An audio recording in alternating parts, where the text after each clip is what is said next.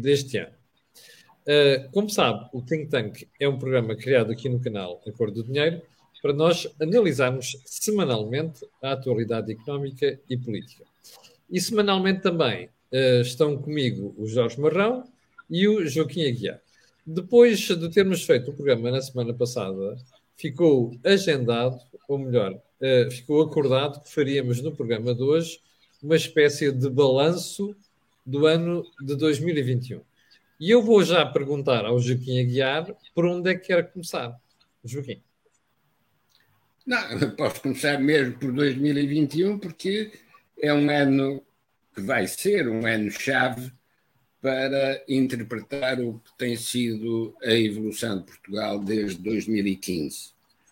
Porque é em 2021, em parte por efeito de uma catástrofe natural que é a pandemia, que se revela o que é que são as vulnerabilidades de Portugal, que não foram nem diagnosticadas nem corrigidas e que nos conduziram a uma crise de, de descontinuidade.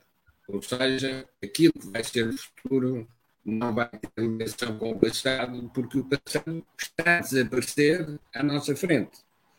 Está a desaparecer nos balanços das empresas, está a desaparecer nos diversos setores de atividade, e isso significa recuperar deste tipo de crise não será com as receitas tradicionais.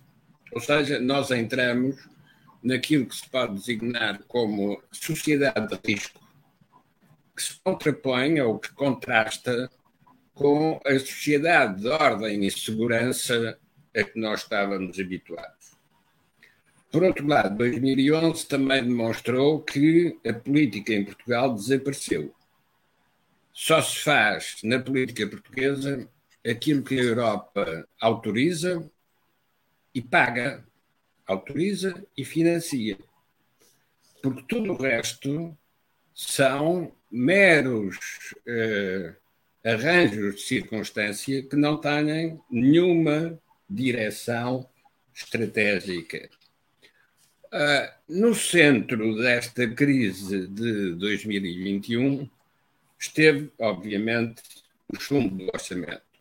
Mas o chumbo do orçamento não tem utilidade só para interpretar a conjuntura. O chumbo do orçamento explica porque é que 2000, desde 2015 Portugal não avançou em termos de crescimento, em termos de produtividade, em termos de modernização. Porque aquilo que se fez em 2015 foi interromper um processo de modernização e desenvolvimento induzido do exterior através de uma comissão de credores, mas ao ser interrompido, não foi substituído por nada que não fosse mera propaganda. Onde é que se vê que era só mera propaganda? Justamente no chumbo do orçamento.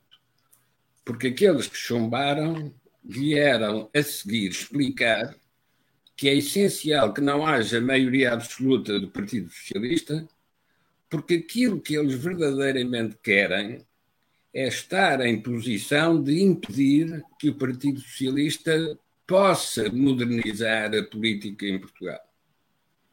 E, portanto, o que se verifica em 2021, e por isso é que é um ano importante, é que desde 2015 estivemos a viver num equívoco aquilo que era uma aliança de partidos, de facto só era dois partidos colocados no poder para impedir que o poder se exercesse. Ô, oh, Joaquim, deixa-me só interrompê-lo aí, porque uh, estava, aqui a, estava aqui a pensar nos factos das últimas uh, semanas e ontem mesmo nós vimos numa entrevista do Primeiro-Ministro à CNN de Portugal, onde quando a jornalista lhe pergunta se uh, a repetição da geringonça ainda é possível, o Dr. António Costa diz: bom, neste momento não, mas no futuro, porventura. Ou seja, uh, como é que isto se co coaduna com o que o Joaquim está a dizer que uh, a geringonça chegou ao fim porque era apenas um fenómeno de propaganda? coaduna com a parte daquilo que eu estava a dizer que ainda não disse, mas tenho agora a oportunidade de dizer.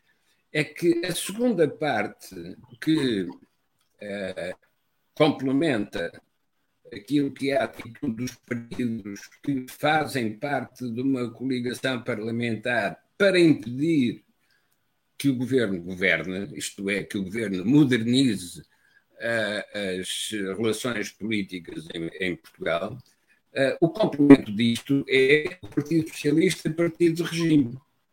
Como o Partido Socialista se considera o autor, uh, o configurador do regime democrático em Portugal, está sempre em posição de querer ser visto dos outros para se manter no poder.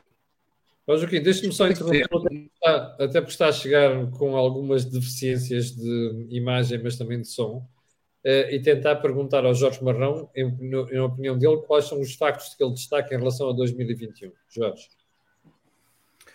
Bom, Camilo, 2021 é um ano é um ano atípico, se quisermos uh, ser, eu diria, objetivos em face da crise um, pandémica. É um, um, ano atípico na política portuguesa uh, porque, de alguma forma, a crise pandémica obrigou os partidos e as instituições da política a concentrarem-se na solução desse problema e, de alguma forma, se assim quisermos, um, aligeraram o debate político que deveria ter sido levado a cabo há mais tempo. E qual é o debate político?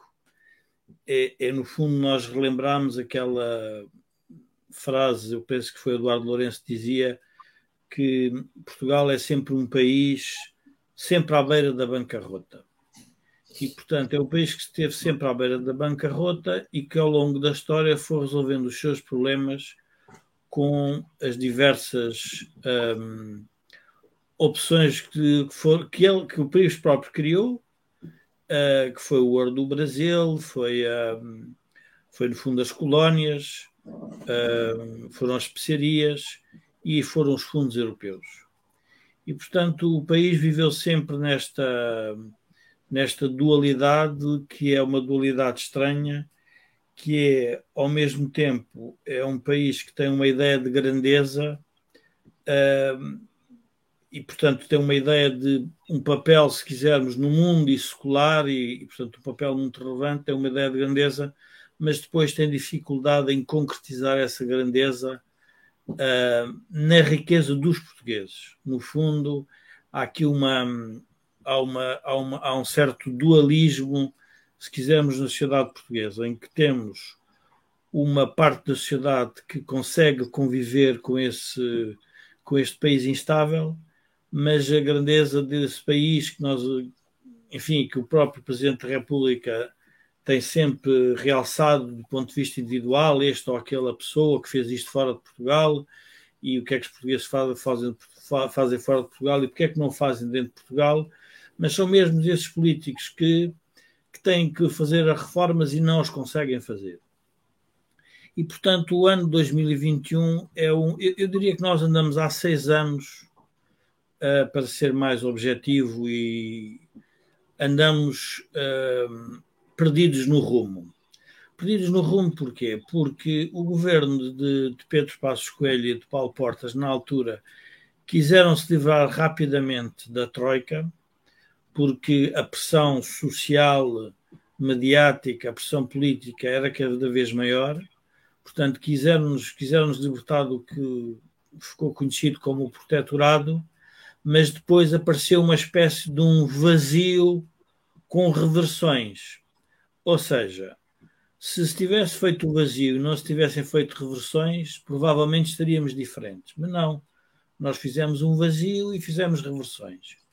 E é interessante, nós, nós devemos parar para pensar que neste período relativamente meia década, o que é que nós fizemos de novo em Portugal? De investimentos públicos sérios e investimentos privados. O que é que o país fez concretamente para aumentar a sua competitividade. E quando nós vamos analisar de forma serena, verificamos que fez muito pouco.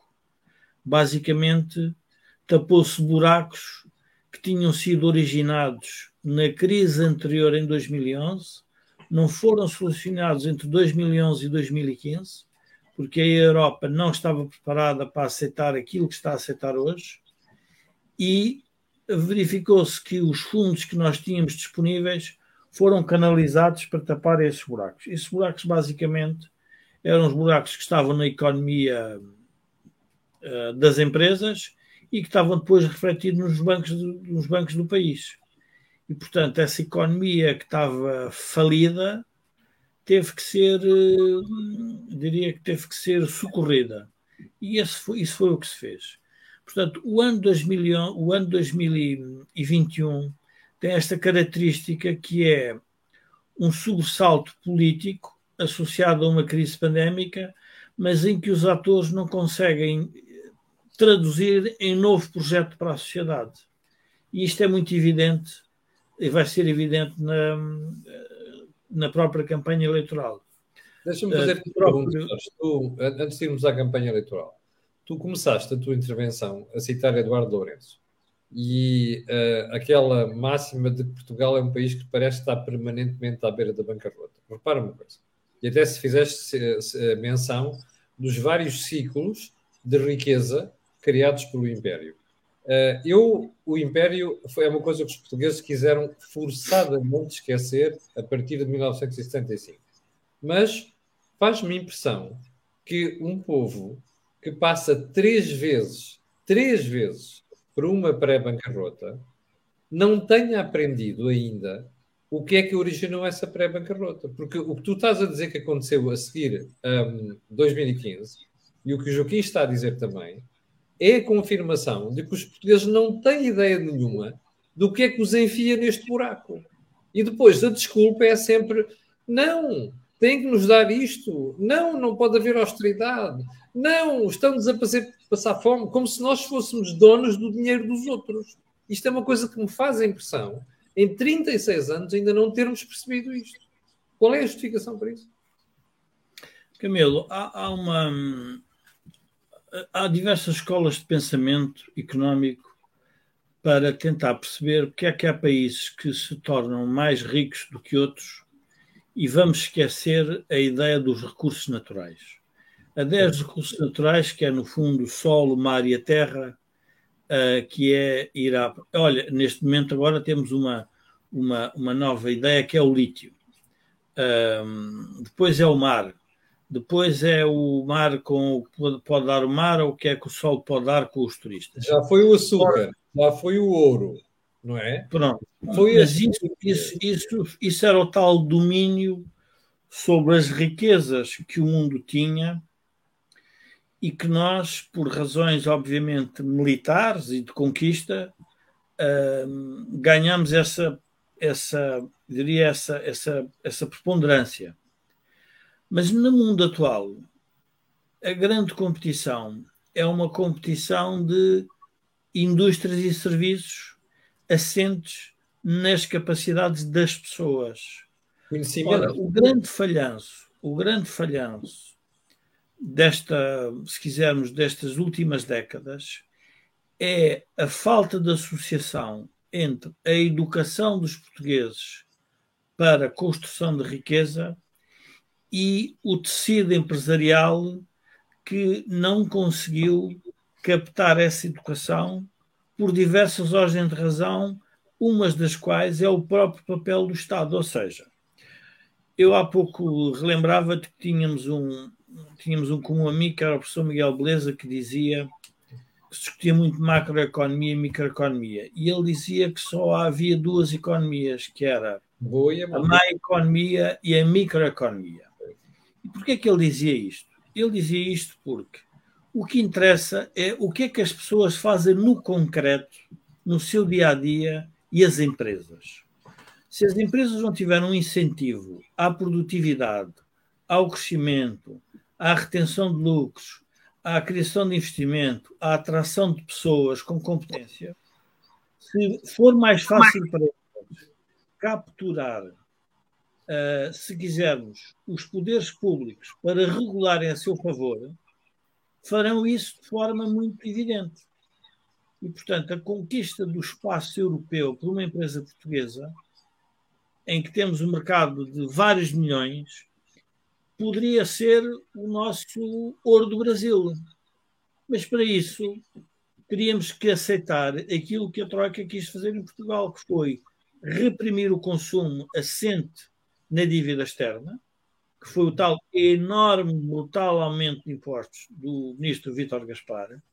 E nessa altura os empresários todos portugueses perceberam que não valeria a pena estarem a trabalhar para o consumo porque as pessoas estavam sem dinheiro. Então, só dinheiro, não. tudo isso a partir de 2015. E os portugueses parecem não, felizes com isso.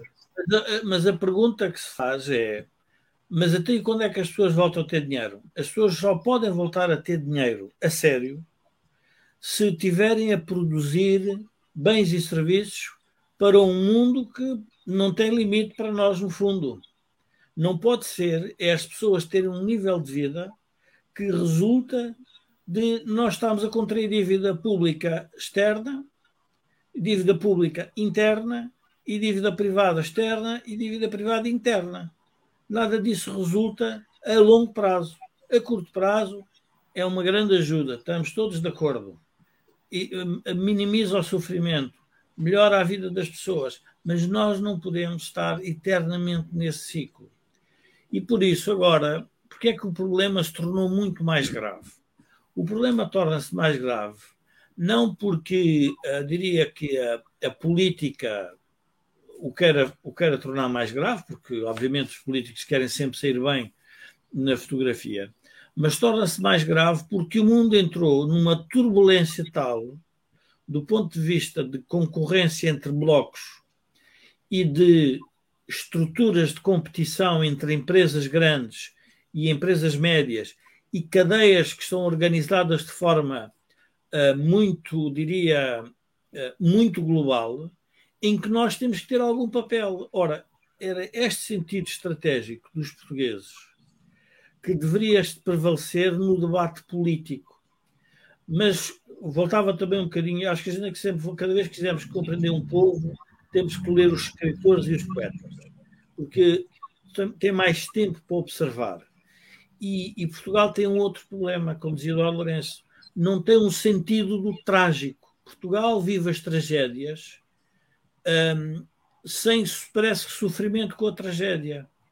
É, é como se eu estivesse perante uma tragédia e vou ali para o café discutir a tragédia, mas não tiro consequências da tragédia que estou a viver. Quando tu dizes isso, e tens razão, que é como é que é possível nós estarmos constantemente a discutir as mesmas coisas e perante, porque nós não retiramos as consequências daquilo que estamos a debater. E o que é que é o debate? O debate é como é que Portugal e as suas empresas, e quando eu digo as suas empresas, são as pessoas, porque há aqui um outro problema, que é a ideia que no debate político em Portugal do contrato social, que é o, o contrato social que existe dentro de uma empresa, é para quê? É uma forma de organizar a produção para que esses portugueses possam viver com o seu rendimento, daquilo que produzem. E, portanto, a forma que foi encontrada foi um modelo muito simples, que é a empresa privada. Bom, mas depois há quem diga, bom, mas as empresas públicas são melhores. Faço empresas públicas. Mas a questão, quando nós paramos para, para refletir no, a longo prazo, o que é que percebemos? Em todos os regimes totalitários, se o Estado fosse o verdadeiro solucionador de todo o crescimento económico, então todos os regimes totalitários tinham o melhor nível de vida Era do mundo. Ora, isso não é verdade. Pois. O melhor nível de vida do mundo está em países que aceitam a economia de mercado, que defendem, que, que, que zelam pelo Estado de Direito até às últimas consequências, têm uma estrita vigilância sobre os direitos de propriedade, direitos de propriedade, competição aberta, a concorrência de empresas privadas e o Estado preparado para ajudar a sociedade a ter mais sucesso e também a resolver os problemas de desigualdade que essa liberdade económica gera. Uhum. Ora, nós em Portugal invertemos sempre o debate. É, deixa, Antes de falarmos na, na, riqueza, falamos sempre na justiça. Mas a pergunta, a pergunta é assim, mas é óbvio que há, há, há, desigualdade num país pobre como há desigualdade num país rico.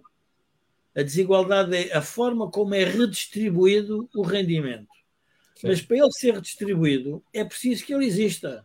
Ora, nós preferimos discutir a redistribuição do rendimento, é, ou seja, nós como sociedade não, não nos, vamos lá ver, não, não quer dizer, não, não absorvemos que o nosso desafio... Não discutimos como é que se cria, discutimos apenas o que se distribui e como se distribui. Não, não, não só como se distribui, é que discutimos que parece que estamos aqui ah, neste, neste canto e somos objeto de todas as sevícias e as maldades do mundo.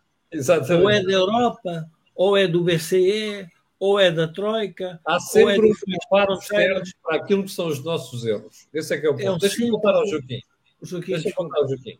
Ó Joaquim, uh, isto que o Jorge está aqui a dizer, ele citou duas vezes o Eduardo Lourenço. Uma das coisas que eu não gosto em Eduardo Lourenço é precisamente o facto de ele pensar, mas quando foi da Troika, ele atirou-se à troika várias vezes. Ou seja, os tais pensadores dizem coisas maravilhosas nos livros, mas depois confrontados com a realidade, ainda criticam. Que eu ainda me lembro dele, antes dos anos antes de morrer, atirar-se à troika. Porque é que é esta discordância ou dissonância entre o nível de conhecimento das elites e aquilo que é a percepção real dos nossos problemas? Oh, oh Camilo, há, há pouco o Camilo referiu que o povo português, que já viveu várias situações de bancarrota, não aprende com aquilo que efetivamente viveu. Não, desculpe, o problema não é do povo.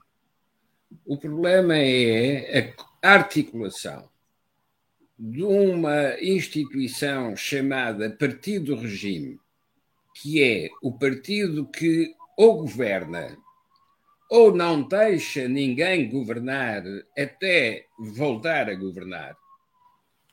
Isso é o partido do regime, mas que depois se articula com o Estado como sendo a entidade independente que pode definir o que é o interesse nacional.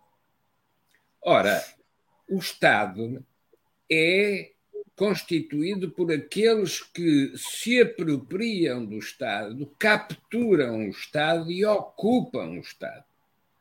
Mas que têm um poder enorme, porque têm o poder extrativo da tributação, é ele que tem a legitimidade para lançar impostos e cobrar impostos, mas tem ainda uma outra capacidade, é a capacidade de endividar o povo.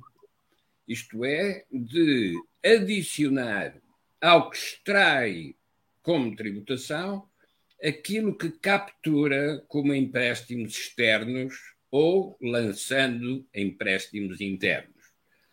E como também depois pode manipular a taxa de inflação, verifica-se que o Estado a tal entidade que sabe definir o interesse nacional é, afinal, uma entidade capturada pelos seus funcionários que se servem dessa posição para definir o que é o interesse nacional.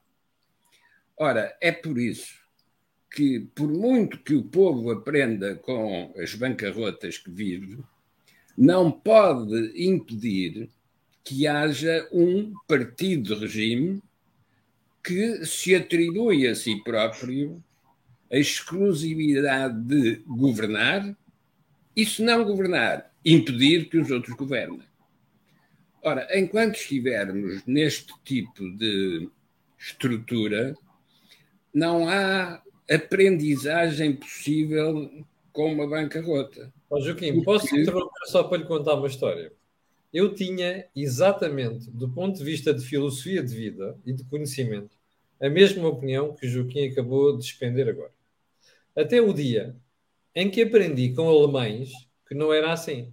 E vou-lhe contar a história que até já, lhe, já contei no meu livro, provavelmente alguns espectadores já conhecem. Em 92, o Banco de Portugal convidou o, na altura, governador do Banco Bundesbank, Banco Central Alemão, para vir fazer uma conferência a Portugal. E eu pedi ao Dr. Tavares Moreira, que era governador do Banco de Portugal, para me arranjar uma entrevista com o Sr. Carlo Topolo, que era uma pessoa que eu admirava há muito tempo pela sua independência e pela independência que manifestava do Banco Central Alemão em relação ao governo. E fui fazer entrevista com ele e, e disseram-me assim: são 20 minutos. Ao fim de 45 minutos, alguém bateu à porta e disse assim: Olha, o senhor governador tem que ir jantar com o seu governador. E eu saí da entrevista absolutamente maravilhado. E cheguei ao pé do doutor Tavares Maria e disse assim: Epá, caramba, o doutor Zé Alberto, eu agradeço-lhe muito a entrevista que me conseguiu arranjar, porque foi melhor, uma das melhores entrevistas da minha vida. E ele perguntou-me porquê. E eu respondi-lhe: Olha, porque percebi hoje porque é que o Banco Central Alemão é independente. E ele disse: Então, mas porquê? Ah, porque a lei lhe dá esse poder. E diz o Tavares Moreira assim: Ó oh, Camilo, você não percebeu nada. O Banco Central Alemão é independente, a lei dá-lhe essa independência, porque o povo alemão exige que ele seja independente. Ou seja, aquela lição de vida para mim foi esta: o povo molda os políticos que têm. É por isso que hoje em dia eu tenho uma opinião diferente daquela que tem o Joaquim. Não, Camilo, não é diferente, é exatamente igual. O que o Camilo está a dizer é a diferença entre a ditadura e a dita branda. Os alemães tiveram uma ditadura do Hitler. Os portugueses tiveram a dita branda do Salazar e do Marcelo Caetano. E por isso é que os portugueses não valorizam a independência, não valorizam a autonomia dos que pensam prefere o clientelismo e o serviço da, uh, da cunha, da influência, da amizade, porque nunca passaram pela situação de uma verdadeira ditadura. Os alemães têm esse princípio de independência das entidades que tratam do dinheiro porque sabem que se não houver essa independência, o custo para o povo é uma verdadeira tragédia. E a tragédia não vem só da guerra que se perdeu. A tragédia vem de, antes mesmo da guerra que se perdeu, já tinham destruído a economia com taxas de inflação que obrigavam a receber duas vezes ao dia porque entre a manhã e a tarde os preços, os preços subiam e o dinheiro desvalorizava. Ora, este tipo de aprendizagem social nunca houve em Portugal. Mas os alemães nunca tiveram império. O império dos alemães era conquista na vizinhança. Os portugueses tiveram impérios distantes e esses impérios distantes habituaram-nos a saber explorar os outros, podendo continuar na posição de vítima de quem se sente explorado. É uma coisa que eu chamo a inversão da culpa. Aquele que explora, mas que se apresenta como sendo ele próprio explorado, tem uma justificação para explorar os outros. É, se exploram a ele, ele também tem que explorar os outros. Ora, nós não sabemos, nós em Portugal, não sabemos fazer o equilíbrio entre estas duas tensões. A tensão daquele que quer ser rico explorando os outros e aqueles que querem ser ricos recebendo sem trabalhar. O resultado final é que sempre que temos uma fase de prosperidade, rapidamente desequilibramos e voltamos à necessidade de políticas de austeridade. O limite disto foi a estratégia das reversões. Introduzir reversões na política económica sem ter corrigido o fator que provocou os desequilíbrios é uma absoluta impossibilidade. Que conduz a quê? Conduz à situação que se viu nesta última entrevista do primeiro-ministro António Costa à CNN portuguesa, e só dizer CNN portuguesa mostra o absurdo desta situação. E é um primeiro-ministro que não é primeiro-ministro. Que, aliás, se apresenta como aquele que está disposto a sair se não ganhar as eleições. Ora, um primeiro-ministro é alguém que tem uma ideia para Portugal, tem uma ideia para o povo que votou uh, para ele ser primeiro-ministro. Se quem teve essa, esse apoio popular se apresenta perante os eleitores dizendo e se não tiver maioria absoluta, eu abandono as funções de primeiro-ministro, é evidente que não merece, uh, digamos, a credulidade dos eleitores. Não é uma questão de credibilidade, é uma questão de credulidade. Ora, o que acontece na política atual é que está tribalizada e está subordinada a seitas. Aquilo que acontece na política americana, ou aquilo que está a acontecer nas várias políticas europeias, é de facto a constituição de tribos são o contrário de sociedade, porque cada tribo tem a sua lógica própria, mas também a constituição de seitas, em que temos várias santas da ladeira que vendem garrafas eh, de água benzida como sendo aquilo que dá o milagre para tudo. Quando se ouve jovens do Bloco de Esquerda a falar de política de saúde, de facto percebe-se que é uma santa da ladeira.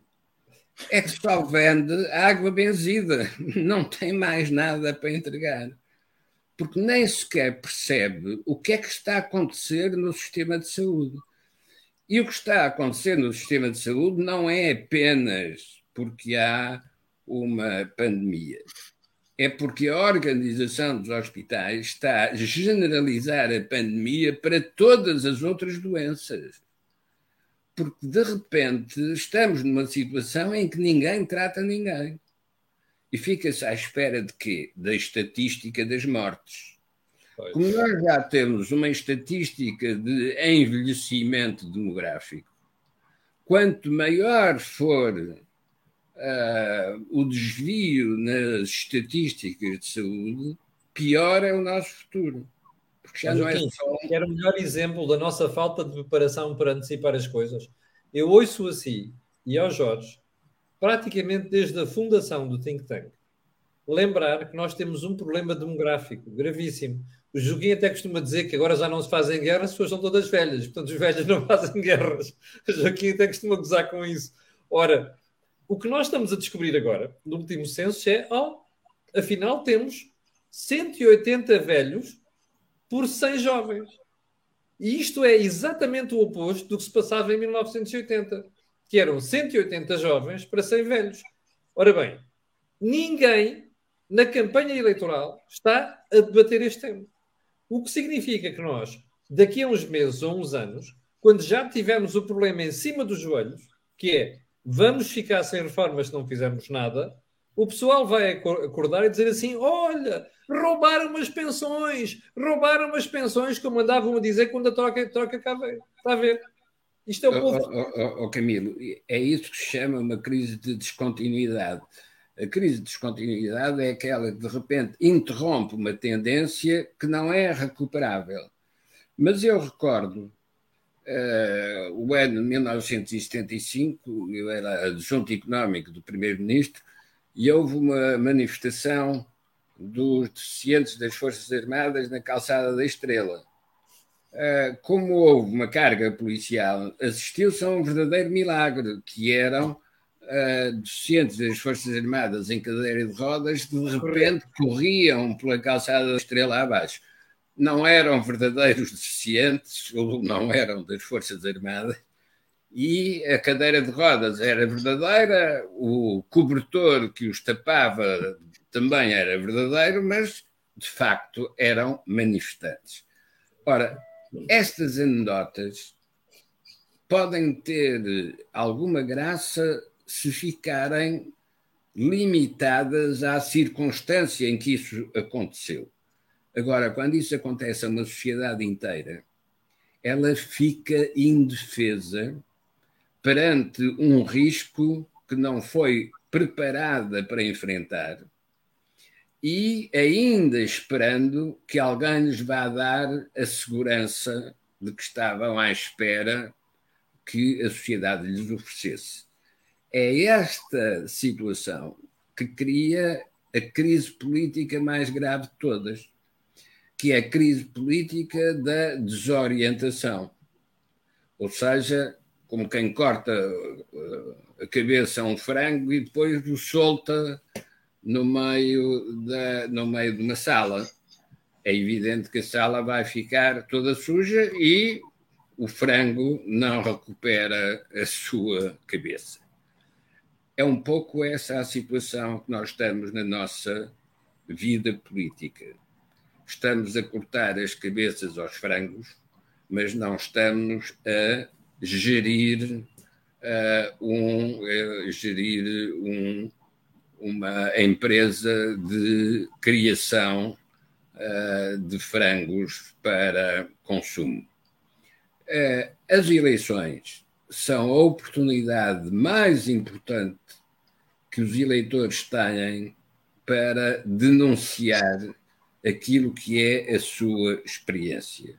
E se a sua experiência é de que os políticos estão a fracassar na sua condução da política, então a arma que os eleitores têm é a arma que lhes permite afastar esses políticos. E os que vêm são diferentes, serão diferentes se souberem interpretar o que é que aconteceu aos seus antecessores. Porque se souberem interpretar isso, então corrigem esse desvio. O que é que aconteceu em 2015? Quando António Costa teve a oportunidade de prosseguir e corrigir aquilo que era uma política de recuperação, escolheu seguir uma política de reversões. Basicamente, porquê? Porque era preciso esconder a responsabilidade dos dirigentes do Partido Socialista que tinham produzido essa crise. E para esconder isso, acabou por falsificar aquilo que era a sua proposta para o futuro e conduziu-nos a uma crise que ainda é mais grave do que era a crise de 2011 até 2015. Isso significa que não serviu para nada a atitude dos eleitores nas sucessivas eleições até agora. Não, serviu para muito. Porque, de facto, o Partido Socialista não voltou a ter maioria absoluta e, ao fazer uma coligação parlamentar com os partidos à esquerda, revelou o que era a verdadeira natureza desses partidos à esquerda. E a verdadeira. Nós estamos à beira de ver o mesmo partido ganhar as eleições. Nós nunca estamos à espera de ver o que vão ser as eleições, porque as eleições só se sabe o que são na noite das eleições. Mas a decisão do Presidente da República de associar o chumbo de um orçamento à realização de eleições antecipadas significa não que está a responder ao chumbo do orçamento, mas sim que está a responder à falsificação que era a maioria parlamentar que apoiava esse governo minoritário. Porque afinal, essa maioria parlamentar não era maioria e só existia para impedir que o governo governasse porque sempre que o governo governava contra os seus interesses, eles opunham-se. Ora, é essa informação que os eleitores agora têm. Se escolherem votar da mesma maneira que votaram em 2019, é o problema dos eleitores. E não se trata de mudar de povo para fazer eleições. Não, é com este povo que se fazem as eleições. E, portanto, é com as sucessivas aprendizagens que hão de chegar à correção do erro. Joaquim, deixa-me passar ao Jorge. Não sei antes lembrar às pessoas que este canal tem uma parceria com a Prozis, só me responsabiliza a mim, e que este canal, que este programa tem ajuda à produção do grupo Sem Disalidade. Ó Jorge, uh, o que o Joaquim está a dizer é uh, a malta vai aprender. Um dia vai aprender. Bom, eu começo a desconfiar que já não vai ser na minha geração, não é? Nem na tua. Vai, vai, vai. É, é muito rápido. O dinheiro é curto. Ó Joaquim, mas nós estamos a ver que o dinheiro é curto desde 1978. E entretanto já aconteceu 78, 83 e 2011. Está a ver? Mas a economia não cresce e os rendimentos também não. Sim, mas o problema, e eu, por isso é que eu passei para o Jorge, uh, a questão é, aqueles que mascaram estas coisas, que vivem de propaganda, o que vão dizer é assim, estão a ver, deixem-me continuar a fazer o que eu tenho feito nos últimos tempos, que é devolver os rendimentos. Esta, para mim, eu suspeito é que vai ser o mote da campanha eleitoral que nós temos pela frente, Jorge. Oh, Camilo, o, o, que, o que intriga mais quem faz análise política, penso que intriga a mim, como intriga a ti ou, ou Joaquim Aguiar, é a lentidão com que as pessoas uh, detectam a existência dos problemas. E eu estava a ouvir o Joaquim e estava a pensar qual era a forma de explicar porque é que nós temos interesse na sociedade atual em ter um Estado grande e as pessoas dependentes dele. Há um ditado no Alentejo que é o seguinte, que é quem está ao pé do lume é que se aquece. E, e, este ditado serve para nós percebermos o seguinte: de onde é que vem o lume na sociedade portuguesa? Para aquecer quem? E, e, vamos ver que há três grandes áreas em que aparece o lume. Vêm os fundos da Europa, que são distribuídos pelo Estado. Portanto, quem tiver acesso a esses fundos vai se aquecer melhor. E depois temos uns outros fundos que são o que os políticos retiram aos portugueses dos impostos e redistribuem a outros portugueses. Que também é outra forma de aquecer um conjunto de portugueses. São os que estão perto do lume. E depois ainda há um terceiro, que esse, teoricamente, e na crise de 2011 nós percebemos a dimensão desse problema, são aqueles que têm relações com o sistema bancário. Porque o sistema bancário produz lume, produz dinheiro que é distribuído por quem? Por particulares e empresas. Quem tiver acesso ao sistema bancário também tem acesso a ter riqueza, que pode ser riqueza real e pode ser riqueza aparente. Quando nós olhamos para esta perspectiva, percebemos que quando as pessoas vão votar, há um conjunto de eleitores que são os que estão próximos do lume que não querem que isto mude. Não querem. Não querem porquê? Porque eles próprios estão aquecidos pelo modelo que está montado. A pergunta é: e porquê é que as pessoas não destroem esta, esta realidade? Que é verdadeira. Ou seja, os portugueses não são burros a votar. Os portugueses votam naqueles que lhe aquecem os bolsos.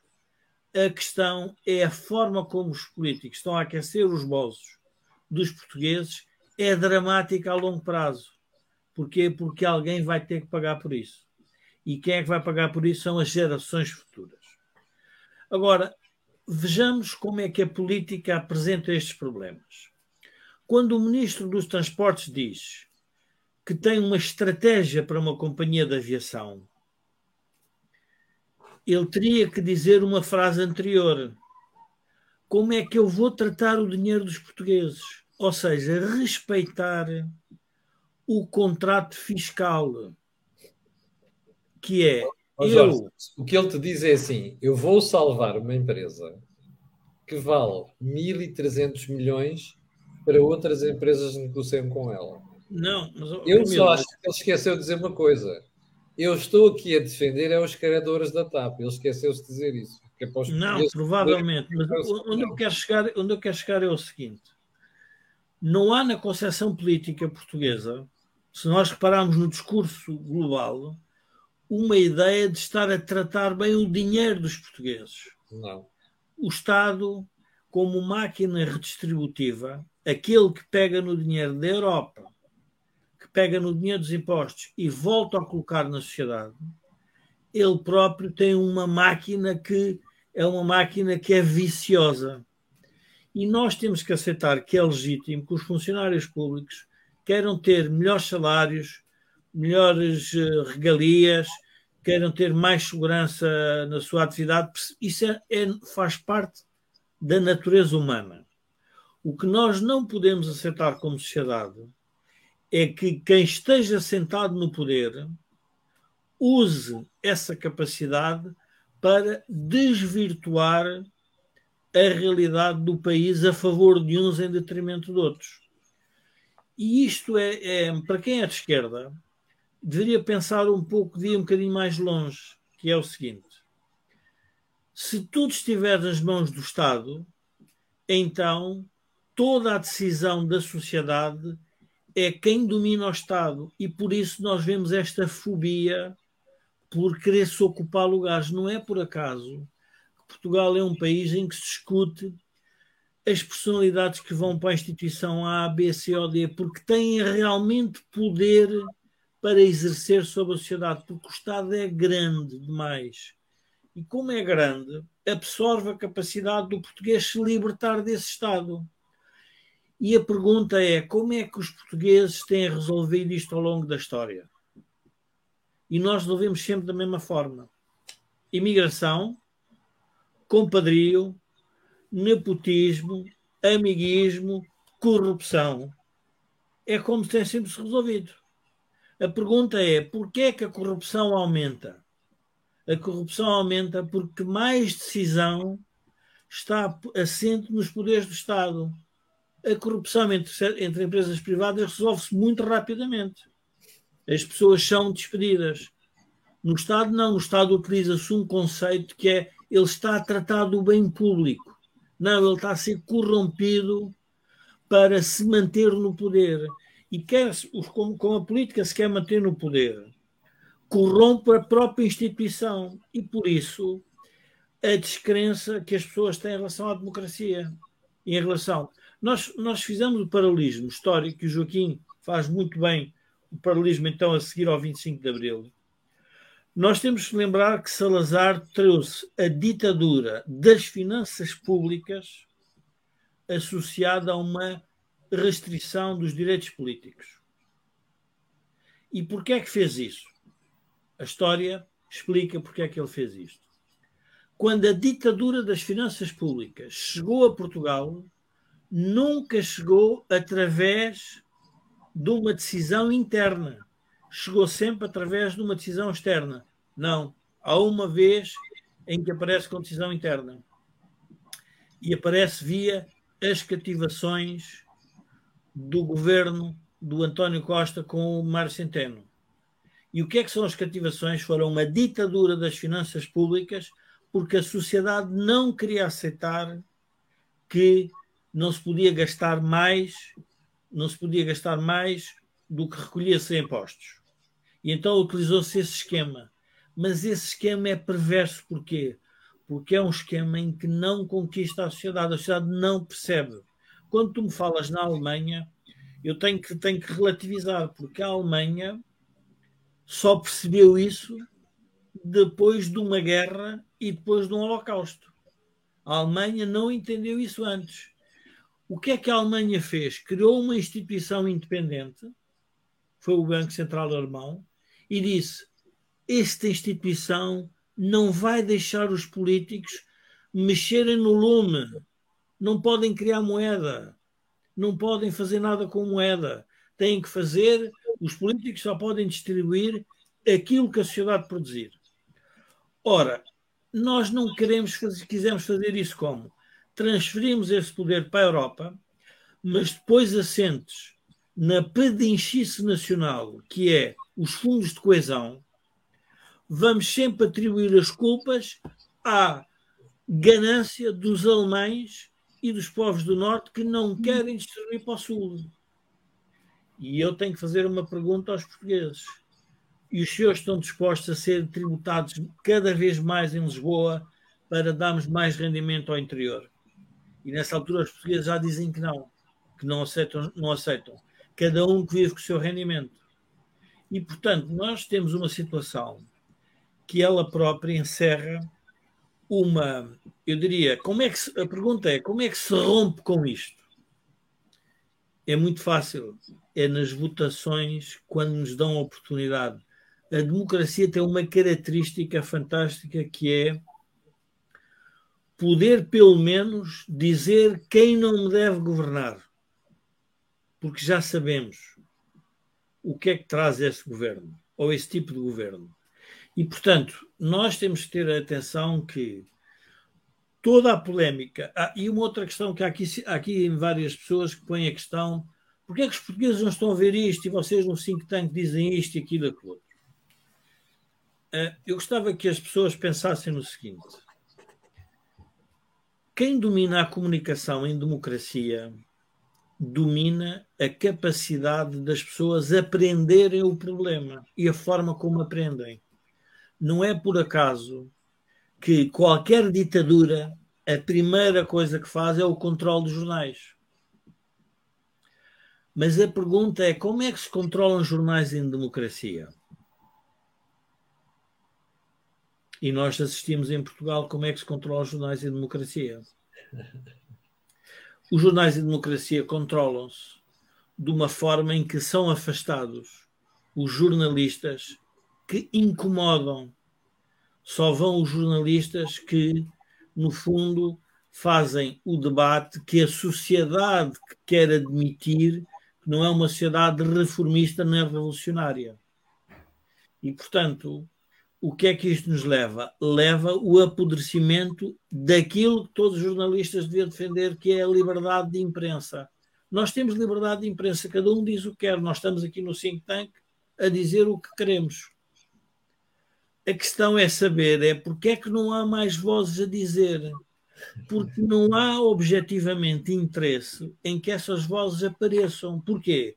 Porque se essas vozes aparecerem, as pessoas começam a mudar e mudam de opinião e dizem: não, isto afinal está errado. E porquê é que está errado? Está errado por isto, aquilo, aquilo outro. Portanto, os portugueses não são burros, não, não, nada disso. Não é esse o problema. O problema é que nós temos uma sociedade que se montou à roda do tal lume que é centralizado e está nas mãos de poucas pessoas e que tem realmente o poder de controlar muita coisa. E, portanto, é, é e, e, por isso é muito relevante, por isso é, é cada vez mais relevante a ideia de a democracia fragmentar-se em vários partidos. E porquê é que isto é relevante? Porque se a democracia se fragmenta em vários partidos, obriga a que os partidos vigiam, vigiam, façam uma vigilância uns aos outros. Se os dois grandes partidos que são o PS e o PSD, quiserem oscilar entre estas máquinas, ou seja, umas vezes és tu dono de uma máquina, outras vezes és tu que conduzes a máquina, na prática, eles estão a perpetuar quem? Estão a perpetuar um Estado que não deixa a sociedade crescer. Porque este é que é um problema central. E, e, e isto é muito interessante de ver, porque na América houve um debate muito interessante, porque a América é uma nação que é uh, recente em democracia, muito mais jovem democraticamente. E o debate para chegar à Constituição Americana foi um debate muito rico. E alguém dizia que a democracia só funciona se houver um governo que governe. Mas depois dizia-se outra coisa. Mas é preciso que os que governam saibam que estão a ser controlados. Porque isso o que é que significa? Significa que tem que haver um poder paralelo que impeça aqueles que governam que governem a favor do modelo para eles próprios se manterem no governo. Uhum. E, portanto, no fundo, mudam e por isso aquela, aquela, aquela expressão que os portugueses muito usam, uh, a porcaria é a mesma, mudam é as moscas. Ora, isto é a realidade. É que a porcaria está na máquina que redistribui, redistribui de forma errada e depois mudam as pessoas que decidem sobre essa distribuição. Ora, o que é que pode alterar isto? O que pode alterar isto, obviamente, são os ventos europeus, são os ventos do mundo, porque nós vamos ter que fazer parte daquilo que vai ser a evolução do mundo e, portanto, nós não temos hipótese de continuar a viver desta forma. E isso já, fez, já se fez muita coisa, e portanto aí temos que reconhecer. E às vezes, quando me perguntam Pá, mas eh, nós, nós temos que lembrar-nos que somos dos países mais desenvolvidos do mundo. Nós temos uma taxa de vacinação, por exemplo, de um país altamente desenvolvido. É isso o que significa? Que significa que fomos capazes de fazer isso. É porque temos algumas características boas. Se, formos para a África ou para a Ásia, vocês vejam o que é o drama daquelas populações têm taxas de vacinação abaixo de 15%. Portanto, nós temos que dar, uh, como é que dizer, temos também que reconhecer que fizemos muito. O que nos falta reconhecer é que temos que sair deste grau de dependência permanente dos outros. O grau de dependência permanente dos outros é os fundos europeus e a dívida que nós conseguimos contrair lá fora. Isso é que nos está a matar como sociedade. E, portanto, não é, não é possível. E, e quando às vezes me falam, eh, quando a esquerda mais radical se atira à, à direita mais radical ou chega, eu pergunto, mas como é que ambos cresceram? Ambos crescem por uma razão simples, porque percebem que o que está no centro não está a gerar o grau de satisfação que deveria existir quando o Partido Comunista decide sair do, da geringonça, percebe que a onda que aí vem para os trabalhadores é provavelmente uma onda de maior sacrifício e, portanto, não quer estar associada a isso. Hum. Quando.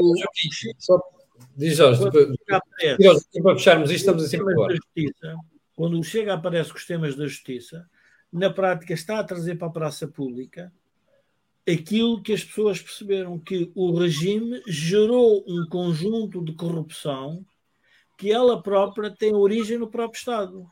Sim. E, portanto, é aí que começam a aparecer os extremos. Ora, quem é que resolve isto? Em geral, quem resolve isto, obviamente, é o centro. Mas nós não nos podemos iludir. A fragmentação política só pode, é útil no sentido do escrutínio recíproco, mas também no sentido em que os políticos percebem que têm que gerar compromissos para mudar a sociedade. Sim, e, portanto, Jorge, vou-vos vou perguntar a vocês os dois um, o que é que esperam de 2021? Mas têm um minuto cada um para responder. Joaquim, estamos em cima da hora do programa. 21 ou 22? Perdão, de, de 2022. Não, só podemos esperar 2022, porque 2021 já deu tudo o que tinha para dar como diria o doutor Soares, é um limão que já está espremido, mas o sumo que deixou é decisivo para que 2022 dê alguma coisa. Não vai ser seguramente no dia 30 de janeiro, mas pode ser no dia 31 de janeiro, que é uma data republicana bem mais importante. No dia 31 de janeiro, vai ser possível tirar o manto diáfano da fantasia que esconde a realidade efetiva das coisas. E quem tem de fazer esse exercício de mudança do vestuário é o Presidente da República. Foi ele que quis estas eleições é ele que tem a responsabilidade de, na noite das eleições ou no dia seguinte, escolher o novo vestuário para a República Portuguesa. Jorge, e, agora... e não pode ser, e não pode ser a imitação de uma moda antiga.